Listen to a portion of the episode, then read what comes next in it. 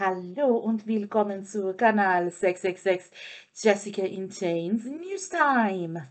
Nürnberg im April 2052. Diese Sendung wird gesponsert vom Zack Kartoffelschnack.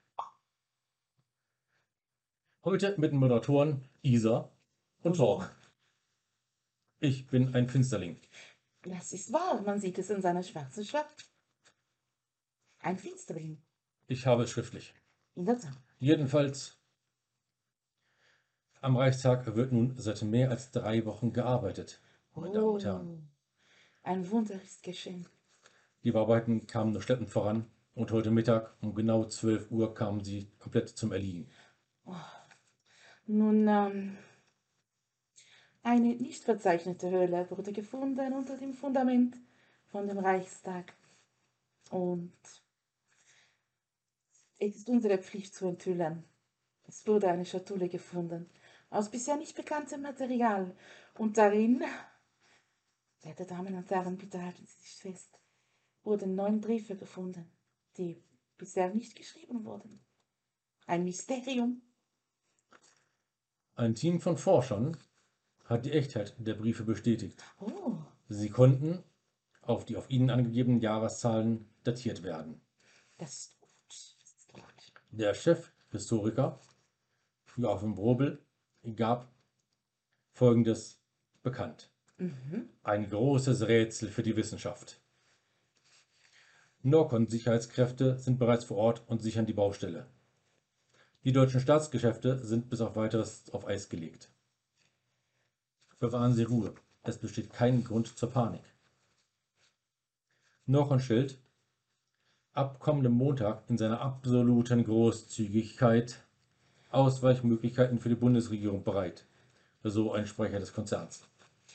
Und ähm, ja, wir wären jetzt gesetzlich dazu verpflichtet,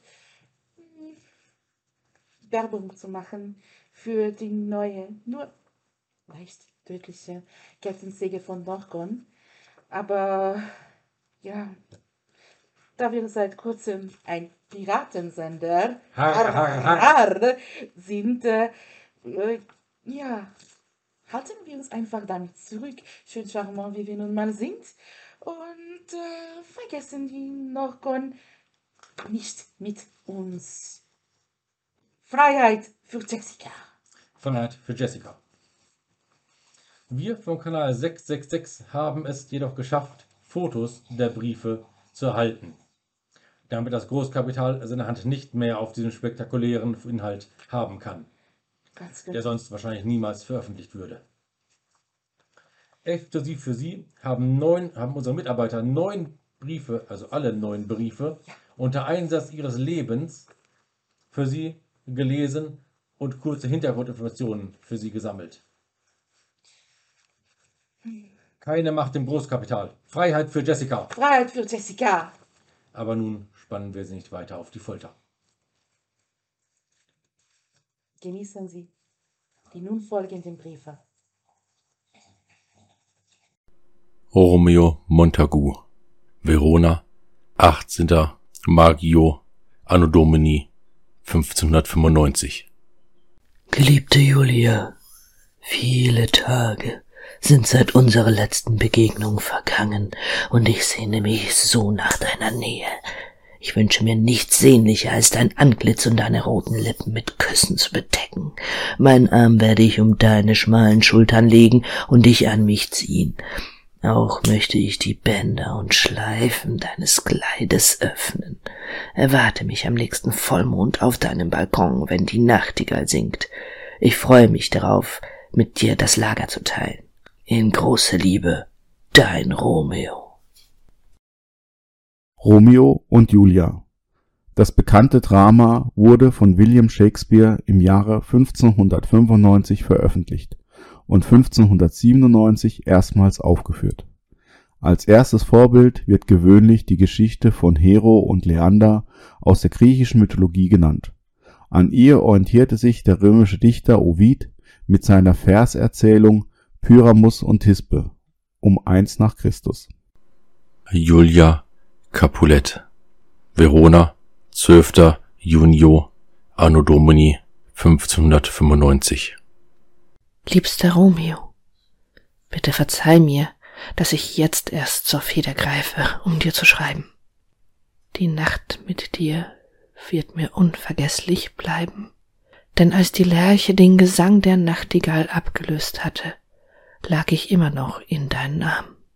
Doch etwas ist im letzten Monat mit mir geschehen. Beim Aufwachen ist mir jetzt immer übel. Ich habe außerdem einen nie gekannten Heißhunger auf Speisen, die ich vorher verabscheut habe.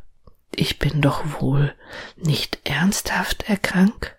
Aber bitte, wenn es deine Zeit zulässt, eile, nein, fliege zu mir, mein Geliebter. Ich werde mit offenen Armen dich erwarten, dich, mein ganzes Glück. Es grüßt dich in großer Liebe, deine Julia. Julia Capulet, Verona, 9. Junio, Anno Domini 1595. Geliebter Romeo, voller Sehnsucht harre ich deiner. Hast du denn mein Brieflein nicht erhalten? Ich beginne mich, um dich zu sorgen. Schwebst du in Gefahr? Ist dir das Schreiben gar unmöglich geworden? Ich schaue jeden Tag nach dem Briefboten aus, doch er schüttelt immer nur sein Haupt. Ach, könnte ich dir doch nur helfen. Beantworte mir bald. Es gibt große Neuigkeiten. Es liebt dich von ganzem Herzen. Deine Julia. Servizio postale di Verona an Signorina Julia Capulet, Verona. Sehr geehrte Postkundin, sehr geehrter Postkunde, Ihre Briefsendung konnte nicht zugestellt werden, weil Begründung ist angekreuzt. Die Adresse fehlt oder falsch ist, der Empfänger die Annahme verweigert hat, weil der Empfänger verstorben ist, angekreuzt, weil der Empfänger unbekannt verzogen ist, andere Gründe. Darum erhalten Sie Ihren Brief zurück. Mit freundlichen Grüßen, Posthauptsekretär.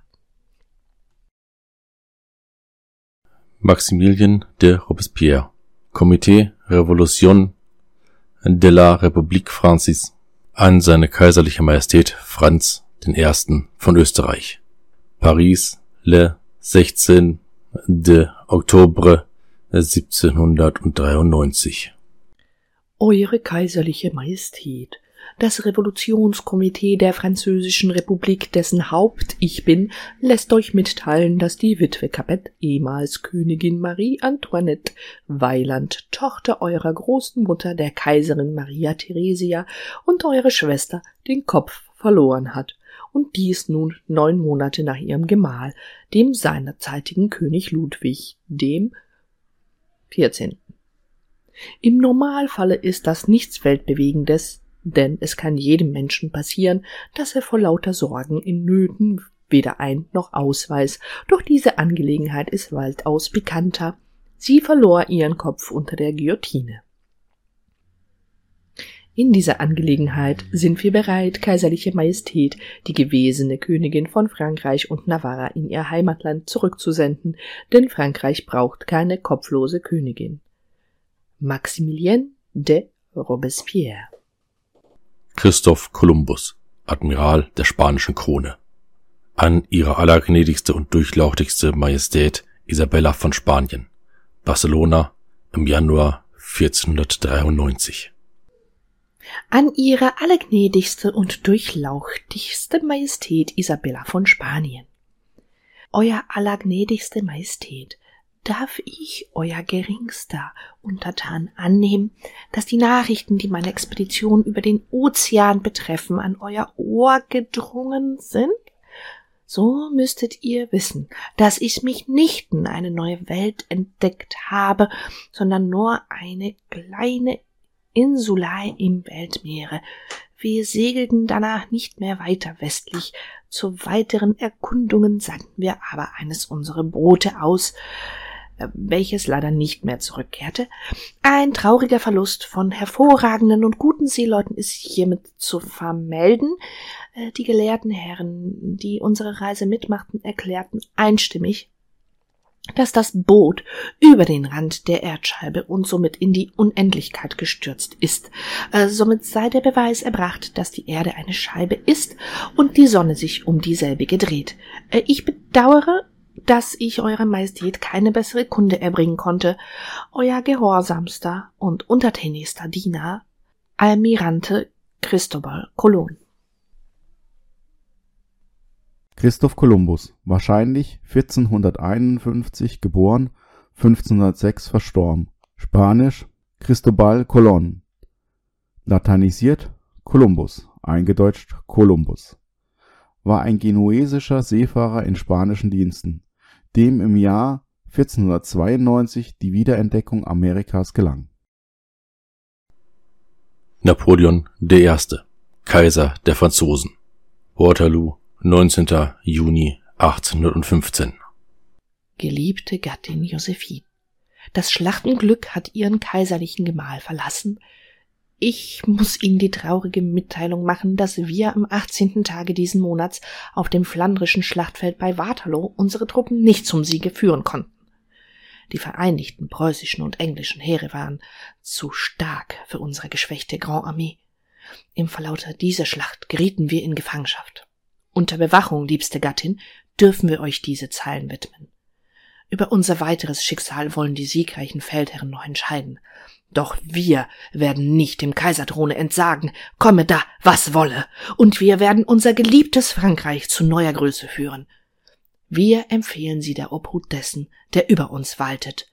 Es grüßt sie herzinligst ihr kaiserliche Gatte Napoleon. Napoleon I., auch genannt Napoleon Bonaparte. Geboren 1769, gestorben 1821. War ein französischer General, Staatsmann und Kaiser. Aus korsischer Familie stammend, stieg Bonaparte während der Französischen Revolution in der Armee auf. Durch verschiedene Reformen, etwa die der Justiz durch den Code civil oder die der Verwaltung, hat Napoleon die staatlichen Strukturen Frankreichs bis in die Gegenwart hinein geprägt. Der katastrophale Ausgang des Feldzugs gegen Russland führte letztlich zum Sturz Napoleons. Nach einer kurzen Phase der Verbannung auf Elba kehrte er für hundert Tage an die Macht zurück. In der Schlacht bei Waterloo wurde er endgültig besiegt und zuletzt bis zu seinem Lebensende auf die Insel St. Helena verbannt. Dr. Karl Friedrich Benz. Benz, Automobilkonstrukteur, Mannheim im September 1886. Lieber Freund und Kollege Gottlieb Daimler, unter der Nummer 37435 meldete ich am 29. Januar dieses Jahres meinen Wagen ohne Pferde zum Patent an.